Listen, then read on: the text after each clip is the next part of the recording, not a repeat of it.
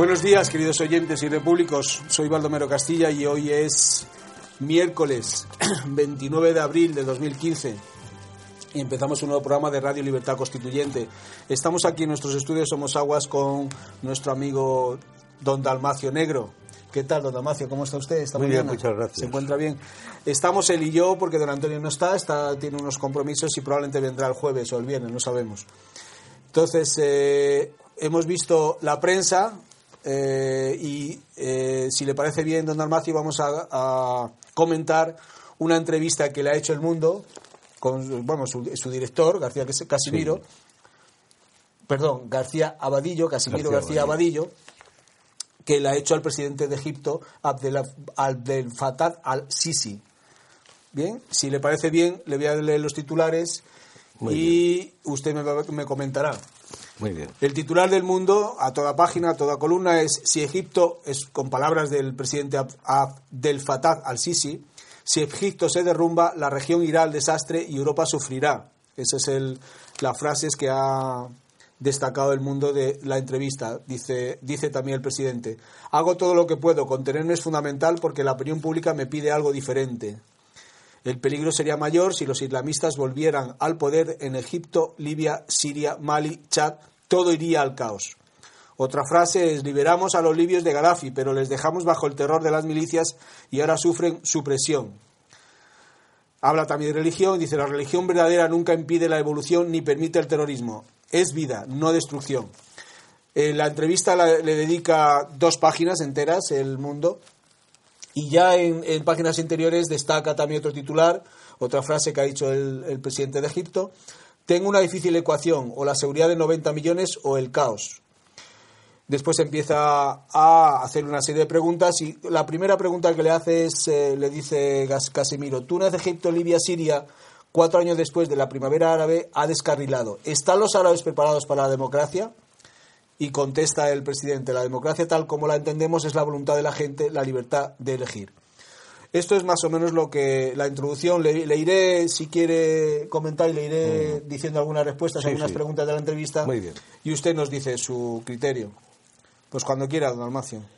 Bueno, yo creo que el presidente de Egipto, Abdel Fattah al-Sisi, que es un personaje muy interesante, eh, sobre todo porque está en el mundo musulmán, pero se da cuenta de la situación, creo que tiene una visión geopolítica eh, realmente interesante, mejor que la norteamericana, que es la culpable de todos los desastres que ocurren ahí. Norteamérica se caracteriza, la política norteamericana, o porque es un puritanismo que trata de imponer la democracia a toda costa, pensando en que la American Way Online lo, lo soluciona todo, cosa que es imposible porque no tiene en cuenta la historia, o bien pues eh, se empeña en derrocar regímenes porque no le gustan, porque parece que son dictatoriales o algo por el estilo. Y Norteamérica es la responsable ahí. Con Europa, que llevó la iniciativa, fue Sarkozy, no hay que olvidarlo. Sarkozy es un... buah, es como todos los líderes europeos, que no hay, por llamarles líderes, porque ninguno es líder. El líder hoy más relevante es la señora Merkel y que acaba de decir, lo repite, de que el Islam pertenece a la cultura alemana, que es un disparate como un templo. Pero, pero Norteamérica es un poco la responsable, porque sí, Gaddafi sería lo que fuera, eh, en Túnez la situación sería la que fuera, en Egipto Mubarak sería lo que fuera, en todas, en- no digamos eh, Al-Assad en, en Siria, serán dictadores también, pero eran dictadores que como toda dictadura de tipo clásico, en cierta manera lo que hace es eh, proteger las libertades personales y sociales, aunque suprima las libertades civiles, la libertad política. Es la característica de la dictadura, que a veces puede ser necesario, incluso puede ser una, una especie de curativo, de medicina, para enmendar las cosas. Y al Sisi, pues eh, ahí consiguió movilizar el ejército, que quizá está muy influido por Norteamérica, por otra parte, para controlar la situación. Si Egipto se derrumba, el caos sobrevendrá en toda la cuenca del Mediterráneo, es decir, en Europa. Porque el Mediterráneo, desde siempre, la cultura europea nace en Roma, con el Imperio Romano. Y siempre ha estado, y siempre eh, en la ha sido durante siglos, hasta que aparece el Islam, el Mediterráneo ha formado parte de la cultura europea. Se olvida que, por ejemplo, toda esa zona, el Asia Menor, el norte de África, hasta, hasta Marruecos, hasta el extremo de Marruecos, han sido romanos y cristianizados. Donde hay mayores huellas romanas todavía es en gran parte en el norte de África. Por ejemplo, Marruecos está lleno de huellas romanas. Incluso eh, en la parte, parte de Marruecos de Algeria, de Argelia eran eh, lo que cuando, eh, cuando los mismos romanos le llamaban parte de Hispania, la Hispania ulterior, la Hispania de fuera formaba parte de Hispania y en el proyecto de la Reconquista está recuperar toda la España gitana, dicho sea de paso. Se explica la aventura del infante don Sebastián en Portugal, etcétera, los reyes católicos, el descubrimiento de América torció las cosas, no las torció, sino que eh, desvió la atención de España hacia el Atlántico, cuando lo natural, por decirlo de alguna manera, hubiera sido prolongar la reconquista para recuperar la España gitana. Bien, eh, ahora no se trata de, eso, sino de que hay una situación de hecho que la, la otra orilla del Mediterráneo ha sido islámica aproximadamente desde el siglo VI y siempre ha estado en confrontación con Occidente. Lo que pasa es que Occidente, su cultura es más dinámica, es histórica, mientras algo que dice ahí el Sisi eh, alude a ello, dice que la religión es dinámica. Sí, le, leo la frase, dice, la religión verdadera nunca impide la evolución ni permite el terrorismo. Es vida, no destrucción. Claro, eso, es un problema, pero es que, bueno, sí, sí, no tiene por qué saber estas cosas, pero es que la única religión dinámica que existe es realmente la cristiana, porque la cristiana se basa en la idea de creación, como el Islam también pero el Islam se ancla en el libro, que por eso se dice que es una religión del libro, y efectivamente es la única religión del libro, porque la cristiana y la judía tampoco, en gran parte, no son religiones del libro. Son religiones que, para las cuales la Biblia es el libro inspira, el libro fundamental, pero no son religiones del libro. Y el cristianismo se caracteriza por historicidad, historicidad determinada por el hecho y esto da lo mismo que se sea creyente que no creyente, por el hecho de la encarnación, la unión de Dios con la humanidad. Y, la resurrección, naturalmente, lo decía San Pablo, si Cristo no ha resucitado, habrá nuestra fe. Pero esto hace que la religión sea dinámica, porque entonces en el cristianismo hay un final, hay el juicio final, se tiende hacia el futuro. La religión cristiana mira hacia el futuro. Esto es lo que está ocurriendo en el fondo en el caso del Islam. El cristianismo se está extendiendo por todo el mundo. Hoy en día creo yo que ya es la única religión mundial, la única competencia es el Islam, de otra manera, pero el Islam, digamos, anclado en el pasado, porque efectivamente no evoluciona. Todos estos yihadistas se anclan en el pasado musulmán, lo toman literalmente y entonces de ahí deviene el fanatismo que es lo que ocurre cuando las religiones se politizan. Las religiones cuando se politizan pueden dar lugar al fanatismo. Y eso es lo que está ocurriendo. Por ejemplo, la técnica es una creación europea, igual que la ciencia. Todo eso está penetrando en todas partes hoy en día.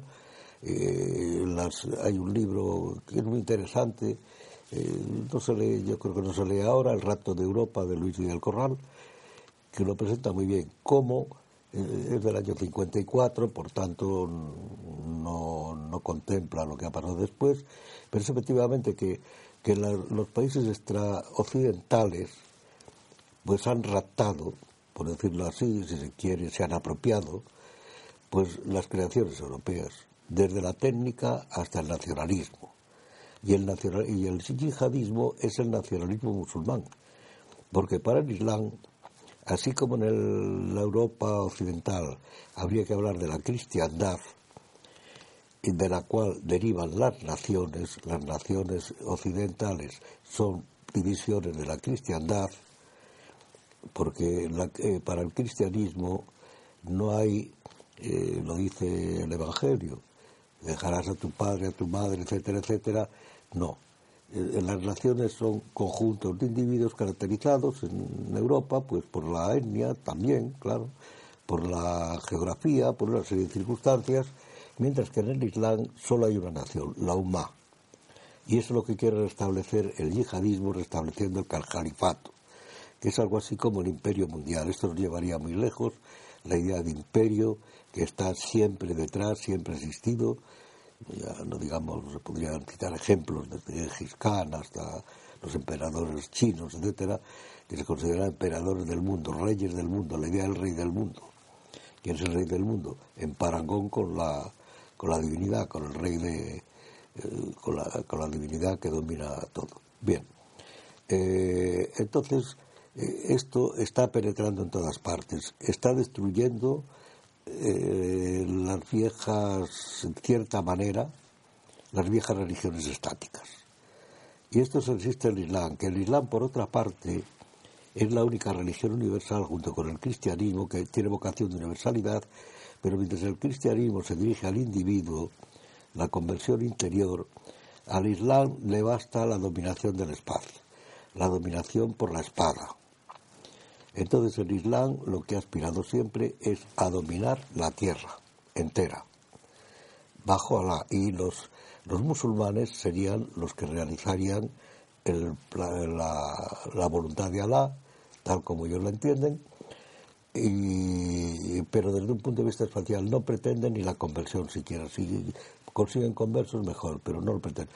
Porque además para ellos, como para todas las religiones antiguas, por ejemplo el judío, judaísmo mismo, el islam, la, eh, la, la, nación, la humana, se basa en la sangre. Por eso no, no se permiten y se castigan matrimonios de musulmanes, de musulmanas, mejor dicho, con, con no musulmanes. Los judíos también lo ven mal. Los judíos son más estrictos porque pretenden que judíos se casen con judías. Pero los, los, los musulmanes admiten que el hombre pues pueda tener mujeres que no sean de religión, de religión musulmana que algunas veces pues se convierten, otras no, pero eso es indiferente porque es el que transmite la sangre. En cambio, el cristianismo no es una religión de la sangre, es una religión espiritual que no se basa en eso. Y eso está descomponiendo las libertades que hay en Occidente, que nacen de ahí de que el hombre es un ser histórico para el cristianismo, no es un ser político, lo es, pero porque es un ser histórico, ser social porque es histórico, ser económico porque es histórico, etcétera, etcétera, eso es algo que les eh, que está conmoviendo todo, todos los niveles. En China, por ejemplo, aunque eh, que el confucianismo y el budismo son más indiferentes, no son no pretenden la dominación, por, no son religiones universales en sí mismas, sino que son los europeos los que están limitando, sean de budistas o de alguna secta, de algún gurú o algo por el estilo, confucianistas, pero no, no pretenden la dominación mundial. En cambio, el Islam sí. La voluntad de Alá es que todos los pueblos estén sometidos al Islam, que significa, dicho sea de paso, la palabra Islam significa sumisión, cosa que a veces se olvida. Y yo creo que sí, ah, que sí, sí, no, sé muy bien quién es este personaje, pero que está cumpliendo efectivamente una función que se niegan a cumplir los europeos, que son incapaces de resistirse. Lo de Charles Hebdo fue un fenómeno, eh, el asesinato, bueno, el terrorismo, todo eso no es nunca aceptable, evidentemente, pero eh, pero sí hay una histeria en torno a Charles Hebdo y hay una manía por parte del progresismo contra las religiones. Ahora he visto que la señora Clinton, yo no sé qué méritos tiene, no sé qué han visto en ella. Eh, claro, en América por su potencia, se puede elegir presidentes como, como Carter o como Clinton o como cualquier otro, porque con su potencia sobre todo pero veremos lo que va a pasar ahí. De, todas formas, si eligen la señora Clinton, que quiere, que ha hecho que hay que redigear la religión y hacer una religión política o politizada, es decir, una especie de sincretismo, algo por el estilo, creo que lo ha dicho recientemente, según he leído en, la, en Internet. Yo la, prensa no la leo, no sé si la prensa lo dice también. Y, Le, voy a hacer. Hay una pregunta con respecto a lo que usted está diciendo de la religión y del Islam. Hay una pregunta que le hace Casimiro al señor, al presidente de Egipto, al, Sisi, le dice: ¿Quién está detrás del autodenominado Estado Islámico? Y él contesta: Hay una percepción errónea del del ISI, del IS, del Estado Islámico, por parte de la sociedad. Los grupos terroristas reciben ayuda bajo la ilusión de un Estado y un sistema. Se olvidan de que el mundo ha cambiado y el Islam no es ajeno a ese cambio. No es solo la religión, sino también la necesidad de evolucionar. El Islam tiene que progresar. Quienes apoyan el IS no tienen claro el peligro que representa. El IS usa la religión como una herramienta para alcanzar objetivos políticos y ha creado una fuerza incontrolable. Hay que hacer frente a esa realidad y tenemos que estar unidos porque esto afecta al Mediterráneo, a Europa y a todo el mundo. El mapa del terrorismo está creciendo y el esfuerzo que se está haciendo no es suficiente. No es un esfuerzo militar y económico, también de discurso religioso. Exactamente. Y entonces le pregunta al, el mismo, el presidente, dice, ¿están ustedes dispuestos a colaborar? Le dice al, al, a Casimiro. Eso, preguntando eso a los europeos, claro, evidentemente. Yo creo que los europeos no están dispuestos a colaborar. Lo que acaba de mencionar, me parece que acaba de mencionar la, la señora. Eh, Clinton. No, la otra, la señora Merkel. Merkel. De que der Island ejerce Deutschland. Es algo absurdo. Yo no sé cómo. ¿Cómo se le ha ocurrido esa frase? No sé si. Vamos, me parece algo insólito. No es así en absoluto. La cultura alemana es una cultura europea, ha dominado y creo yo que sigue dominando todavía Europa, pero es una cultura europea 100%, de origen cristiano, con sus defectos, con sus ventajas, con lo que se quiera.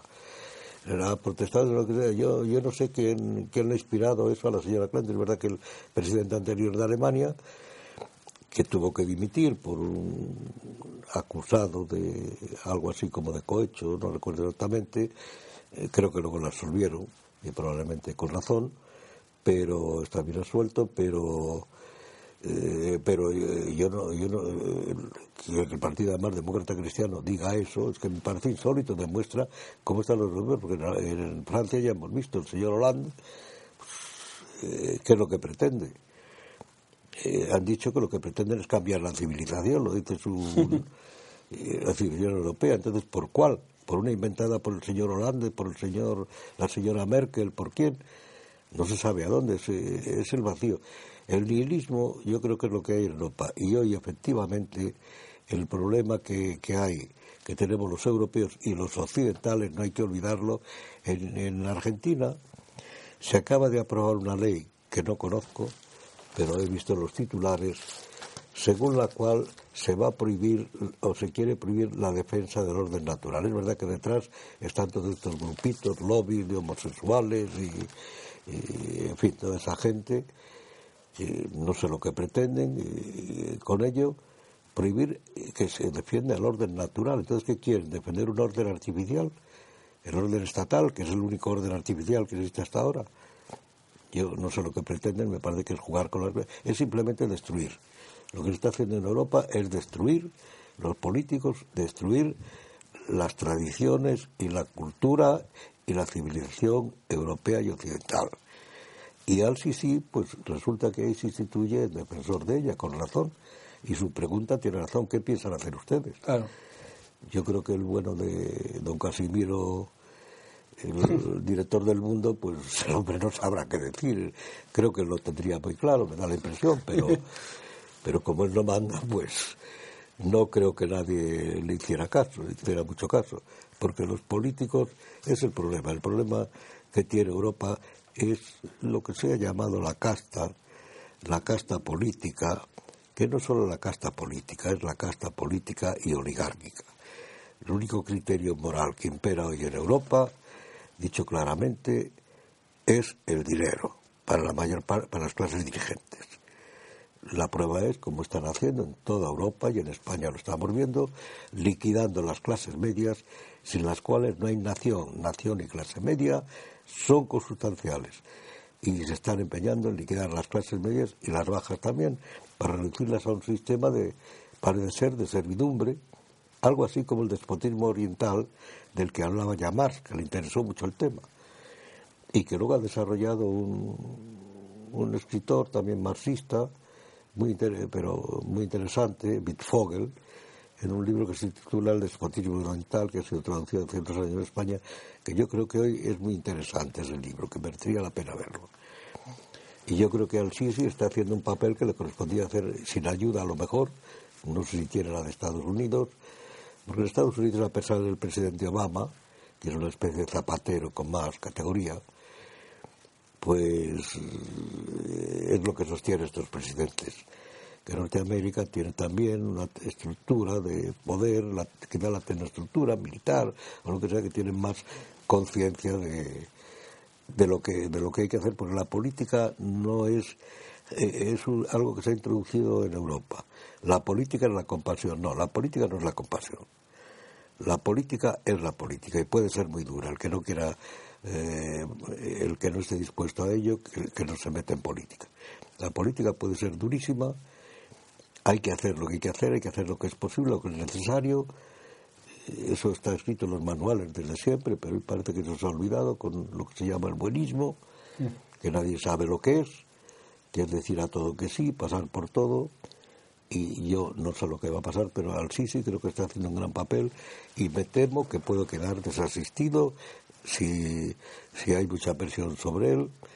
Eh, yo hay un elemento que a veces me resisto a mencionar, pero, pero sí que en otros tiempos se hablaba del oro de Moscú, que corría por todas partes. Yo no sé si ahora lo que no corre es el oro del petróleo, que puede explicar muchas cosas.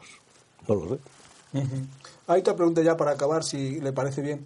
Eh, siguiendo con religión, dice, le pregunta Casimiro, ¿usted plantea la separación entre el Estado y la religión? Y él le responde al Sisi, el pensamiento de la gente identifica el Estado laico como un Estado antirreligioso. Sí. Lo que yo planteo en mi discurso es que la religión tiene que ser dinámica. Exacto. Eso es la, esa es la respuesta que hace. Exacto. El, es, el poder político, el cristianismo precisamente, que es que se olvida, es el que no ha inventado, está en los evangelios. Recordemos la frase de a Dios lo que es Dios y al César lo que es César y otras frases que podían citarse. Eh, el, cristianismo postula, hay, postula la separación de lo religioso y de lo laico. Separación que, no quiere decir confrontación, sino que quiere decir que el mundo natural tiene también sus derechos. Sus derechos, eso sí, entendidos desde el punto de vista de, de la religión, pero tiene sus derechos y es completamente autónomo, lo que los argentinos parece que quieren liquidar, por cierto, o, algunos argentinos. Tiene sus derechos del orden natural. El hombre es un ser natural, el hombre está en, el mundo para las religiones y entonces tiene que, eh, tiene que ser autónomo, porque no olvidemos que las ideas de libertad que discurren hoy de igualdad son sustancialmente cristianas se dice que los antiguos griegos, eh, sí, pero eso solo hablaban de libertad exterior. El cristianismo se refiere a la libertad interior, sin descartar la exterior. La libertad exterior se refiere a la política.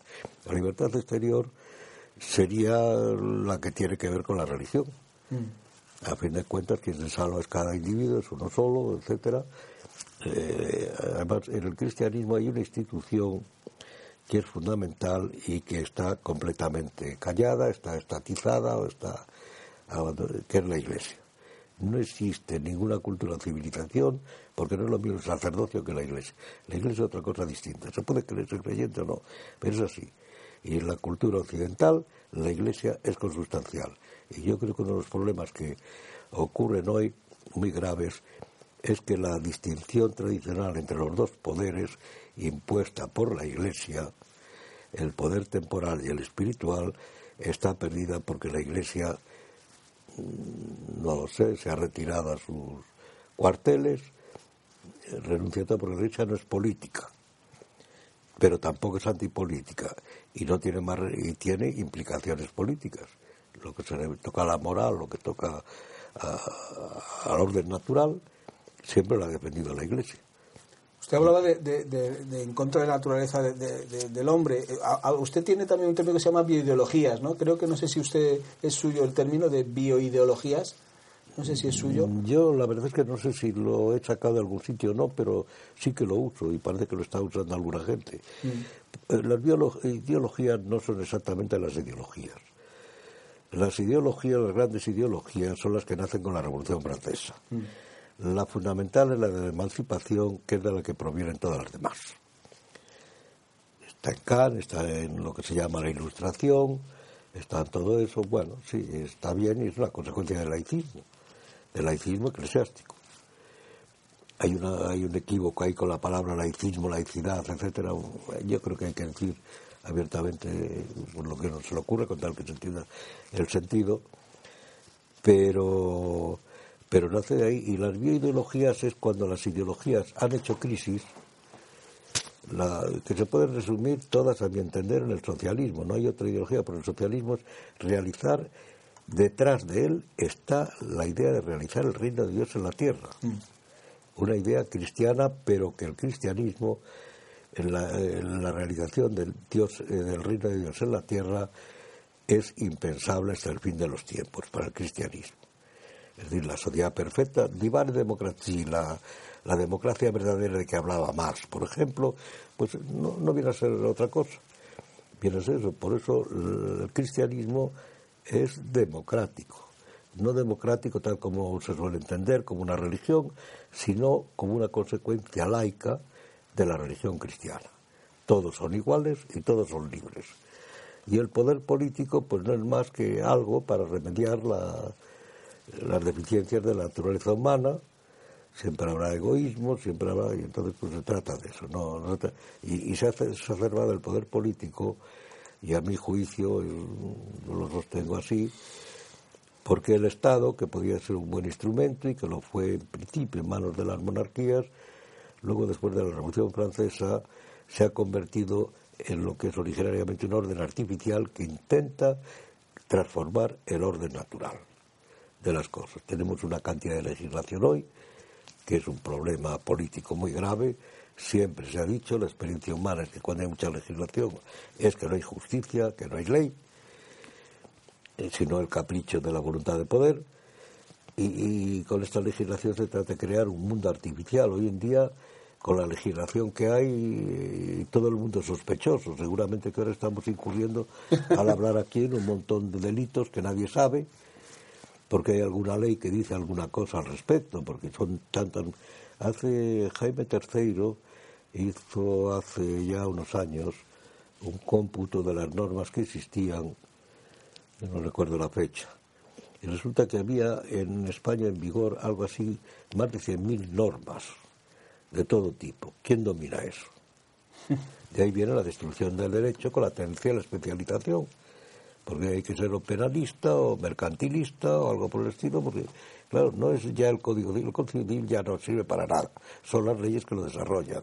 Lo mismo los códigos mercantiles, todo eso, son las leyes que lo modifican. Hoy, en definitiva, si el derecho es algo, no es más que el derecho fiscal. Todo depende de él, del derecho fiscal, que es lo único que le interesa al Estado el fisco, la economía, que es su, motor, su sangre.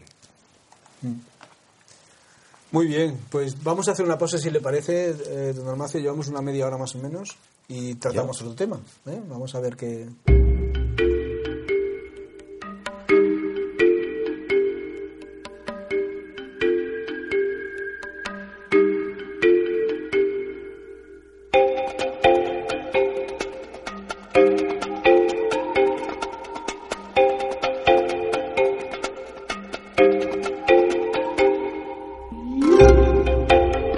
Pues en esta segunda parte del segundo bloque del programa, aprovechando que no está don Antonio don Almacio, vamos a hablar de él, de él y de su obra, de don Antonio García Trevijano y de su obra. Yo sé que usted es muy amigo suyo, que lo conoce hace ya tiempo y que conoce muy bien su obra y su pensamiento.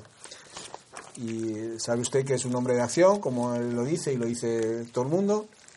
Y me gustaría, pues eso, que nos comentara qué, qué opina de él, cómo lo conoció, qué opina de su obra y de, y de sus actos. Bien, pues eh, mi opinión es que los grandes pensadores políticos actuales, tan actual que por eso está condenado al ostracismo. Cosa que ha ocurrido a otros pensadores políticos después de la guerra civil. lo que algunos llaman el párrafo.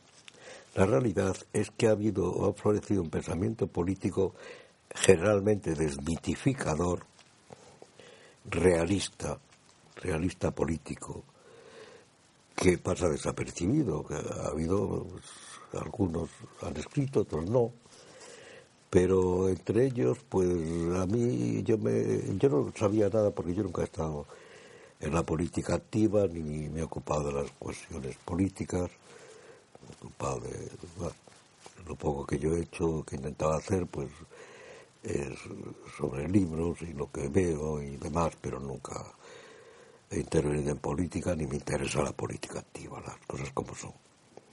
Usted durante la transición estaba, supongo que estaría en la universidad, supongo, ¿no? Durante los años 78, yo, Yo lo que he hecho ha sido primero gané una oposición a la administración y luego cuando pude pasar a la universidad y, eso es todo, no he hecho otra cosa, no. ¿Y en esos años supongo que, oiría de, García Trevijano? O... Pues la verdad es que no, porque estaba tan ajeno a la vamos, a las ideas generales sí, pero, pero más no, no, no. Eh, oí hablar de García Trevijano cuando presentó el, el discurso de la República.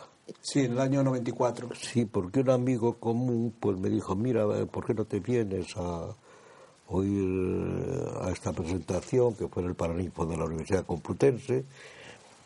Y, bueno, pues fui allí y, la verdad es que me pareció muy bien todo y el libro, sobre todo porque, eh, bueno, eh, la verdad es que me interesó mucho el libro y ya desde entonces pues procurado seguirlo. Luego hubo un curso en la granja, esos que organizaba Villapalos, Gustavo Villapalos, que se me encargó a mí la dirección y invité a, García, a Antonio García Trevijano. Creo que fue así. Quiero recordar que fue así, hace ya tiempo no, Sí, porque era, me parece que era yo el que lo dije. Yo dirigía yo un curso y creo que fue. Y, ya seguimos más o menos en contacto. Siempre yo he seguido sus libros, sus publicaciones, me, atrajo porque me parecía que era un pensador original, por lo menos dentro de lo que había. Y, y yo creo que, hablando globalmente, creo que hay tres pensadores políticos hoy muy actuales, todavía dos de ellos han muerto, que son don Álvaro Dors, que sí, tiene escrito sobre política concreta y eso, pero La violencia del orden es un buen libro, es un libro excelente, y otros, pero por ejemplo es crítico del Estado, tiene un articulito pequeño, poco conocido, el no estatismo de Roma, que él dice que la tradición europea, política europea, es romana, no es griega y que más bien el Estado es una revancha de Grecia contra Roma, de la polis griega contra Roma. Es un artículo, yo no sé si se puede encontrar en Internet. Supongo que no, porque las obras de, Don Álvaro han quedado sepultadas, se buscan, pero no se encuentran. Eh, muy interesante, le conocí también muy tarde, desgraciadamente le conocí también muy tarde. Eh, eh, también otro pensador al que también he conocido muy tarde y que además me parece es actualísimo, muy interesante, porque llega a confluir con el pensamiento, partiendo de posiciones radicalmente distintas, al final, pegado a los hechos, resulta que llega, eh, llega a confluir casi literalmente con Antonio García Trevijano que es Gonzalo Fernández de la Mora, del cual se acaba de publicar un libro que a mi juicio es excelente, tanto por la manera en que, en que está hecho, de Pedro González Cuevas, como es un libro típico del historiador que combina hechos e ideas, apegado a los textos de Fernández de la Mora, que, que escribió muchísimo siempre, su actividad intelectual fue muy destacada, también participó en política, y, que curiosamente pues fue franquista y además hasta, su, hasta el final de su vida. Consideraba que el gobierno de Franco, Franco había sido el mejor gobernante eh, de España desde Felipe II. Pero, pegado a los hechos, colaboró activamente en, la instauración monárquica prevista por Franco, siempre en la línea prevista por Franco, al que era fiel, que fue fiel, como digo, hasta el final de su vida, eh, como consejero privado de don Juan, en el cual debió conocer, supongo yo, a Antonio García Trujano. Yo sé que se conocen, pero no sé muy bien la relación que podían haber tenido. Eh, y luego colaboró también, incluso contribuyó eh, con lo Rodo principalmente, del cual era muy amigo, pues redactando leyes, yo no sé si en la del principio del movimiento, lo relata muy bien todo esto Pedro González Cuevas, que va siguiendo el hilo cronológicamente de una manera magistral, y, pero cuando vio ya, ya cuando vio la Constitución ya no le gustó, votó, como es notorio, en contra de la Constitución, se opuso ya a la deriva del sistema, eh, que, describió, eh, incluso en un libro, Los honores del cambio, y que como ahora se puede ver, pues acertó plenamente, y eso que, que no llegó a ver todo su desarrollo, desgraciadamente, que hubiera sido también interesante, pero llegó a la misma conclusión que Antonio que eh, Antonio partía ya de ello, pero en cambio él llegó a la misma conclusión. Y yo no, no sé si tenía, si conoció el pensamiento de Antonio bien, no, no lo sé. Pero llegó a la conclusión de que la única sistema político y posible régimen sería pues también un régimen presidencialista, un sistema presidencialista con separación de poder, lo que dice Antonio más o menos la república presidencialista, partiendo de un monarquismo intachable y de un derechismo intachable. Al final también dice que derechas e izquierdas no sirven para nada hoy, que no es más que modo de pensamiento ideológico. Es el autor de la crisis de la el título del famoso libro sobre las ideologías, Crepúsculo de las ideologías, que no dice que estén muertas, habla del crepúsculo y que además es el primero que habla de ello. Se lo ha atribuido a Daniel Bell porque publicó un libro que se, trata, que se titula El fin de las ideologías, pero en el libro no habla del fin de las ideologías, más que al final eh, que lo menciona allí una frase y se le ocurre poner ese libro y, se acabó, eso es todo. El mismo Daniel Bell reconoció que él no, no pensaba en eso, que las ideologías eh, estuvieran ya agotadas en su crepúsculo, eso lo anunció Fernández de la Mora, en ese libro que justamente famoso, que es uno de los libros también claves del pensamiento político español. Fue muy criticado, naturalmente, porque lo que impera es el modo de pensamiento ideológico, que no es exactamente igual que la ideología, las ideologías son concretas, el modo de pensamiento ideológico es un modo de pensar que se ha instalado, en Europa, sobre todo debido a la sovietización, al impulso del socialismo y todo el mundo socialista, todos los regímenes son socialistas o pretenden serlo, en Occidente mayor o menor medida. Estamos viendo lo que ocurre en España después del fracaso de una instauración eh, socialista, hay que decirlo así, socialdemócrata, socialista, como se quiere decir, que la socialdemocracia ya no existe. Lo que hay y esto lo combatió directamente y clarividentemente González Fernández de la Mora, es el estatismo. Hoy ni siquiera es socialdemocracia, es estatismo. Lo estamos viendo ahora en los partidos políticos. Ante la crisis que hay, aparecen dos partidos políticos, por ejemplo, Podemos y Ciudadanos. Y sus más o menos contrarios, Ciudadanos, efectivamente, que lo que quieren es mantener el estatismo y además potenciarlo. Es decir, eh, eh, el estatismo son oligarquías que se han hecho dueños del, aparato estatal y cambian por sus respetos. Y los dos pretenden lo mismo. Impuestos es, su única solución para la crisis es impuestos, impuestos, es decir, exterminar la clase media, con ellos se exterminan las naciones, porque clase media y nación son consustanciales en Europa. No hay que olvidarlo. Las naciones empiezan a formarse en la Edad Media a medida que se desarrollan las clases medias, saliendo del feudalismo. Y, sin embargo, los dos partidos, y no digamos los demás, los demás tampoco quieren tocar nada, reformar la Constitución, pero ¿qué, constitución? Si la Constitución, muy criticada, criticada radicalmente por Fernández de la Mora, la Constitución es un poco el origen de todos los males. Y las autonomías, por ejemplo, la estatificación de los partidos políticos, los sindicatos como órganos estatales, etcétera, etcétera. Es, que es una cosa reformar la Constitución. ¿Qué van a reformar? ¿Van los partidos políticos a, suprimir eh, el artículo de la Constitución que los instituye como órgano del Estado? ¿Van a suprimir las autonomías?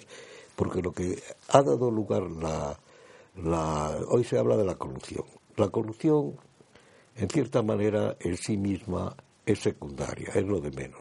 El problema es que, partiendo de la Constitución, se ha estructurado un sistema que produce la corrupción. Ese es el problema. La corrupción siempre la habrá. Siempre hay ladrones, siempre hay asesinos, siempre hay mentirosos. Esto es, inevitable. Es un hecho de experiencia, ojalá que no, pero, pero es así, desgraciadamente. Por eso se necesita el gobierno. Pero instaurar un sistema de que produce la corrupción, eso es mucho más grave.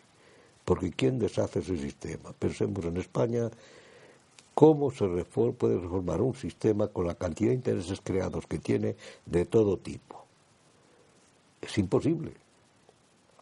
Es imposible salir del sistema. Y hay un nudo gordiano que yo no sé cómo se puede, ¿no? Se podrán hacer enmiendas de un tipo, de otro, pero nada.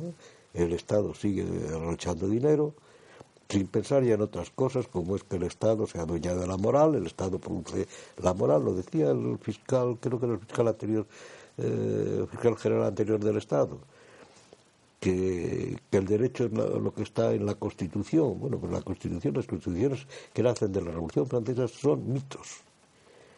Hay tres tipos de constitución, lo explica muy bien un librito de Danilo, varios sitios, pero sobre todo uno de un autor italiano, muy interesante, Danilo Castellano, que hay considero tres tipos, la tradicional, que era lo que se llamaba constituciones, que se refería nada más a las formas de gobierno, como se gobierna, que prácticamente es la norteamericana, la, lo reproduce la norteamericana, la inglesa, que no está escrita, y luego el constitucionalismo que nace de la Revolución Francesa, que son cartas inventadas, son normas inventadas por el que tiene la voluntad de poder, porque no es verdad que el pueblo haga la constitución, lo hacen sus representantes, pero sus representantes representan a la oligarquía gobernante.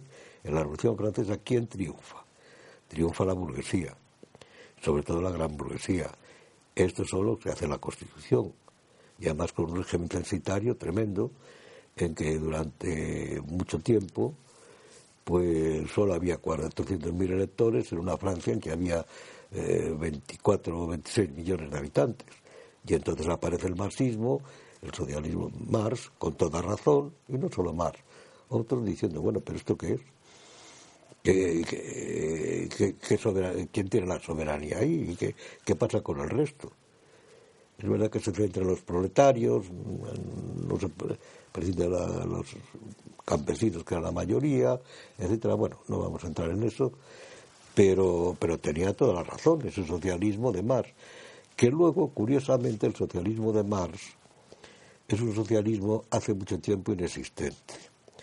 Primero, porque su rival alemán, Ferdinand Lasalle, que tenía otra concepción del Estado, eh, que venía de la idea alemana del Estado, que parte de los estados patriarcalistas, patriarcales, perdón, patriarcales que existían en el Imperio alemán, y esa concepción del Estado, y proclama que el Estado es Dios, cuanto más es antiestatista. Está ahí la crítica del Estado de la, filosofía del derecho de Hegel, critica radicalmente al Estado, la crítica radical del Estado. Más es antiestatista. Es verdad que tampoco propone nada, habla de la dictadura del proletariado, pero de una manera, bueno, tampoco. Es Lenin el que lo instala. Que Lenin procedía a la socialdemocracia de la Salle y Lenin instaura un Estado distinto de, sobre la base del zarista, pero distinto, que trata de dominar el Estado soviético, el Estado soviético. Eh, y entonces la socialdemocracia se diferencia de que en cambio es pacifista, eh, la Salle acepta los métodos, el parlamentarismo, pero el parlamentarismo, en el sentido que el socialismo, la socialdemocracia tiene que conquistar el Parlamento, como ha ocurrido, para desde allí imponer su, el reino de Dios sobre la tierra, en vez de, como intentaba eh, Lenin pues, y los bolcheviques, eh, instaurar también el reino de sobre la tierra, pero mediante la violencia. Y hoy estamos, en la situación de Europa yo lo resumiría así, hoy estamos en unos estados que son totalitarios, pero son totalitarios pacifistas. Esa cantidad de leyes que mencionaba antes, que es regular mediante la ley todo, someter todo a la voluntad de poder, porque quiénes son los que mandan. Siempre hay una ley que Fernández de la Mora eh, estudió y enunció muy bien. Se sabía que la ley de Mitchell, a la cual alude mucho Antonio y mucha gente, la ley de hierro se refiere de, la de, hierro de, la las, de las oligarquías. Y que decía él que la ley de hierro, que la oligarquía es la forma trascendental del gobierno. Lo definía así exactamente Fernández de la Mora. Y yo creo que es un acierto, porque todo sistema, todo gobierno descansa en una oligarquía. El tema es que los gobernantes o que esa oligarquía tenga una conciencia, para entenderlo, digamos, aristocrática y sin perjudicar sus intereses propios, sin dejar de perseguir sus intereses, pues también trate de realizar lo que se llama en términos tradicionales, se llamaba el bien común, o si se quiere el interés general. Hoy de eso han prescindido ya las oligarquías porque no, son, son, no tienen ningún sentido aristocrático. Un ejemplo de, de esto que una oligarquía puede tener sentido aristocrático el famoso impuesto de la renta, que es el medio por el cual controla eh, estos estados totalitarios pacifistas a todo el mundo,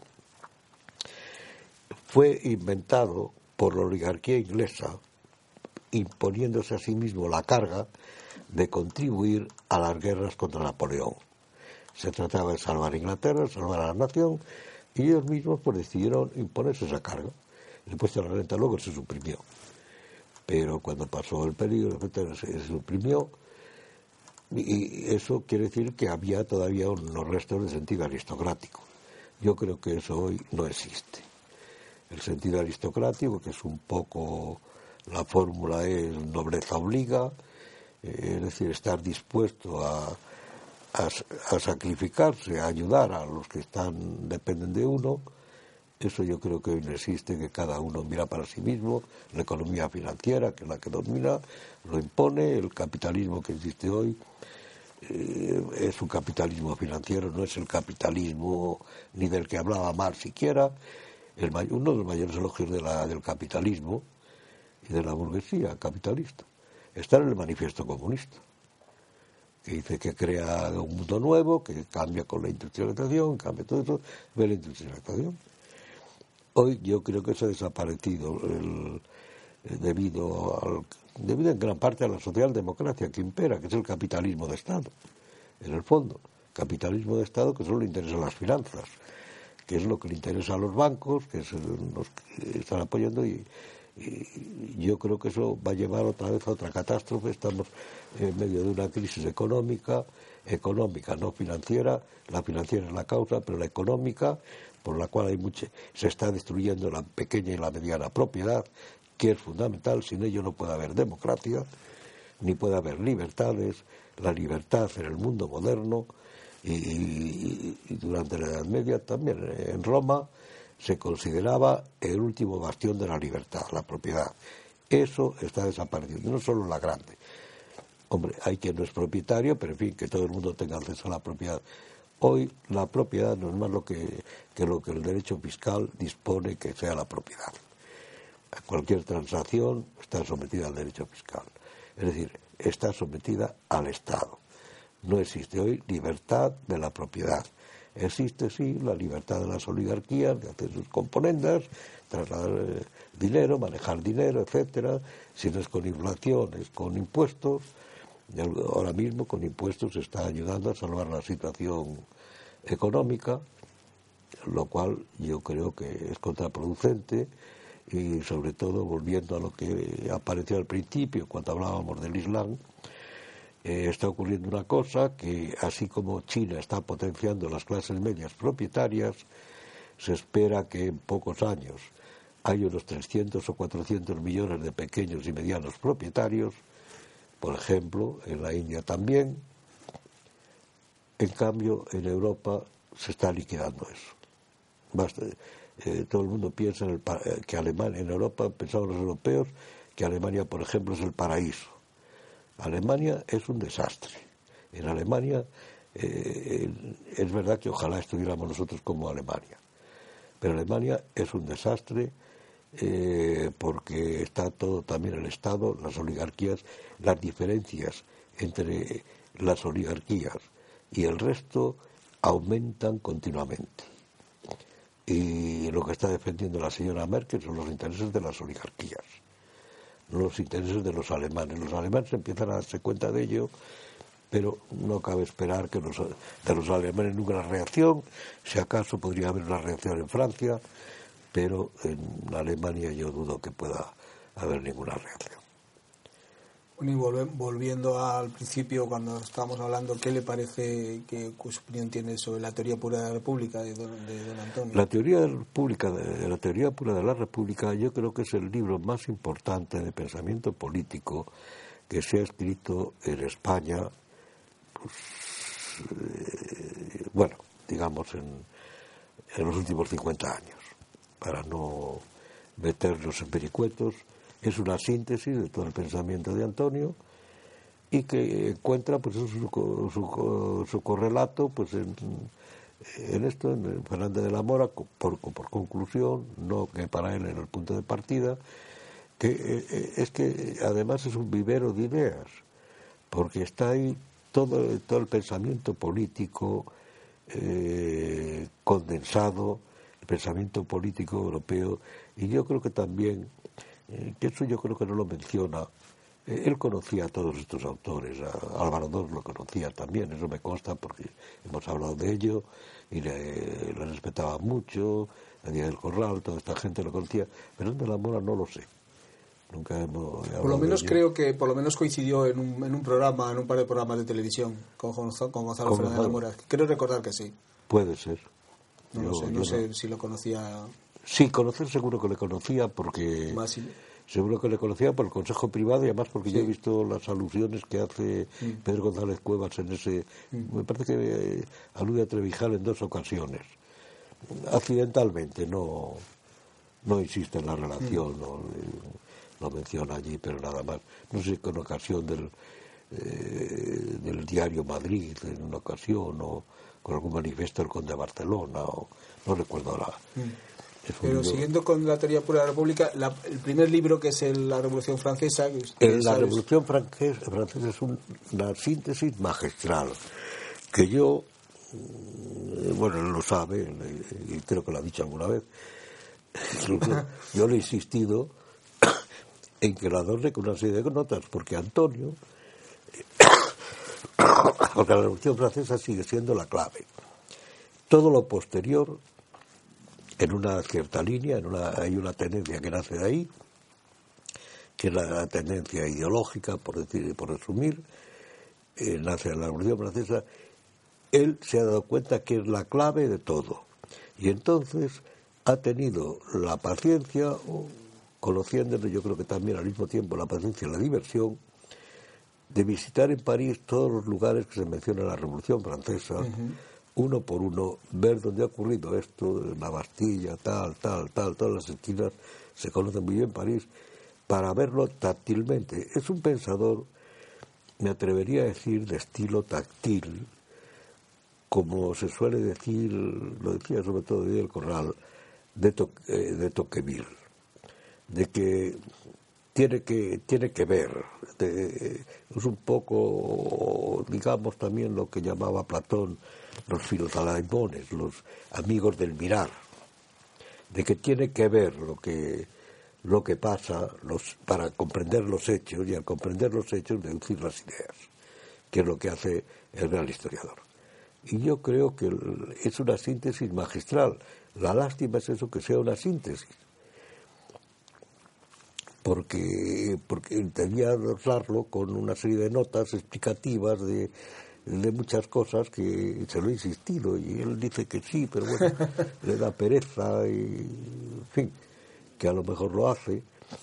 Pero es la síntesis magistral de la Revolución Francesa. Se conoce no solo la bibliografía, sino, como digo, la topografía de ello, que, es, que eso es muy importante. Por ejemplo, una de hay un libro magistral de, de Galdós, que es Bailén, y hay otro, y hay, otro libro, no me acuerdo cuál es, que a mí un general de Estado Mayor, un general, que es uno de los mayores intelectuales, eh, sigue siendo afortunadamente un, gran intelectual militar, me ha dicho que él los ha leído y ha ido a comprobar a los lugares las descripciones de, de Galdós. Y es imposible que Galdós no haya estado aquí mirando lo que, lo que ha pasado. En, otro libro que describe la batalla contra los ingleses en Salamanca, eh, como Fuentes de es que ha tenido que estar allí. Si no, es imposible. ¿Cómo, cómo lo describe? Era también un observador, un pensador táctil, de estos que, eh, que tienen que ver, que miran, que es la observación, la observación realmente conectada a los hechos, los hechos y la realidad. Los hechos son eh, no son la realidad, pero es lo que permite interpretar la realidad. La realidad, lo que hay detrás son las ideas, pero lo que permite entender las ideas, lo que permite el transcurso de las batallas, o lo que permite la, la, síntesis que hace Antonio García Trevijano de, de, la, de la Revolución Francesa, es haber mirado los lugares, la topografía, la geografía, sin la historia es la geografía, no se entiende. Es, son fundamentales, siempre han estado unidas, geografía e historia. Generalmente se prescinde de ello, bueno, hay razones a veces que lo justifican, no se va, a hacer la misma cosa al mismo tiempo, pero es fundamental, yo creo que es fundamental, por ejemplo, la geopolítica. Quizá a veces excesivamente se le da un, un excesivo énfasis, como han hecho los norteamericanos, partiendo de Mackenzie o algunos alemanes con más sentido, partiendo de Haushofer, eh, pero la geopolítica es fundamental para entender la hoy mismo. lo que está diciendo Adel al-Fatah al-Sisi geopolítica, mm. en cierta manera. Lo que decía yo antes de que el Mediterráneo es inseparable porque no es el, Mediterráneo une, separa y une, separa visualmente, pero en cierto modo une. Por ejemplo, otro ejemplo, hace muchos años yo creí empezar lo poco que entiendo de la historia de España cuando en Marbella subía un monte que no recuerdo desde el cual se veía perfectamente Gibraltar y con unos anteojos, perdón, Gibraltar, la costa africana. Y con unos anteojos, los gemelos, se veía andar por allá la gente y todo aquello. Eso explica muchas cosas, eso no se puede entender tampoco la historia de España, en cierta manera la de Europa. España y Marruecos están separados y, unidos por el estrecho de Gibraltar. Y por Inglaterra, que que tiene Gibraltar, eh, desgraciadamente, cosa que, se ha olvidado. Pero y el Mediterráneo separa y une. Es, el mar mm, eh, no separa siempre, sino que es un lazo de unión. Es más, eh, está el nombre de la tierra, como dijo Carl Smith hace mucho tiempo, está determinado por la dominación del Atlántico a partir de las navegaciones eh, portuguesa y española, también el, Índico, pero el Atlántico, donde se hace la famosa división de Tordesillas, y eh, aparece un nuevo nombre de la Tierra que domina todavía hasta hace poco. Hoy no, hoy el, el mar es un medio, pero la dominación del mar es importante pero lo veía también Carl Smith en un libro precioso, Tierra y Mar, pero y también en algún otro escrito, pero luego ha aparecido el aire, que hoy es fundamental. Hoy pensemos, eh, porque hay una cosa que se olvida, y es que la historia es sobre todo historia política, y hay que entenderla en conexión con las armas, la potencia de los armamentos. Hoy en día la geopolítica está dominada por el aire. El aire, quien domina el aire, domina, domina prácticamente todo.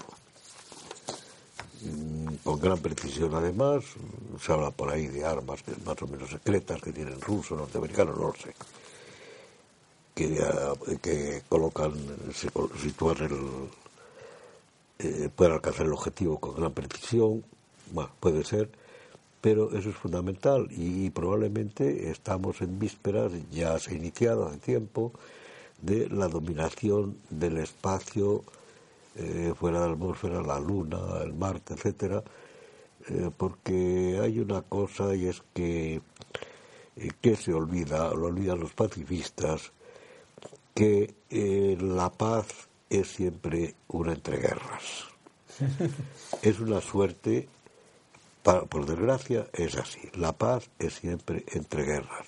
Hay épocas en que hay espacios más dilatados de paz, por ejemplo, Europa, con la Guerra Fría, pues, ha disfrutado de un dilatado espacio de paz con la Guerra Fría, pero era fría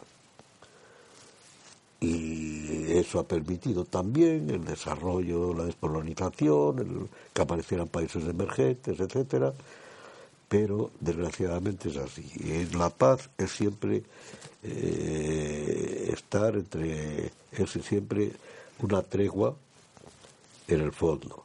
Decía Ranke, que es uno de los grandes historiadores, el padre de la historia, que las épocas felices son siempre muy escasas y que probablemente no ha habido nunca una época realmente feliz, que es la, felicidad de la plenitud. Y es por eso, porque siempre está entre la guerra y la paz.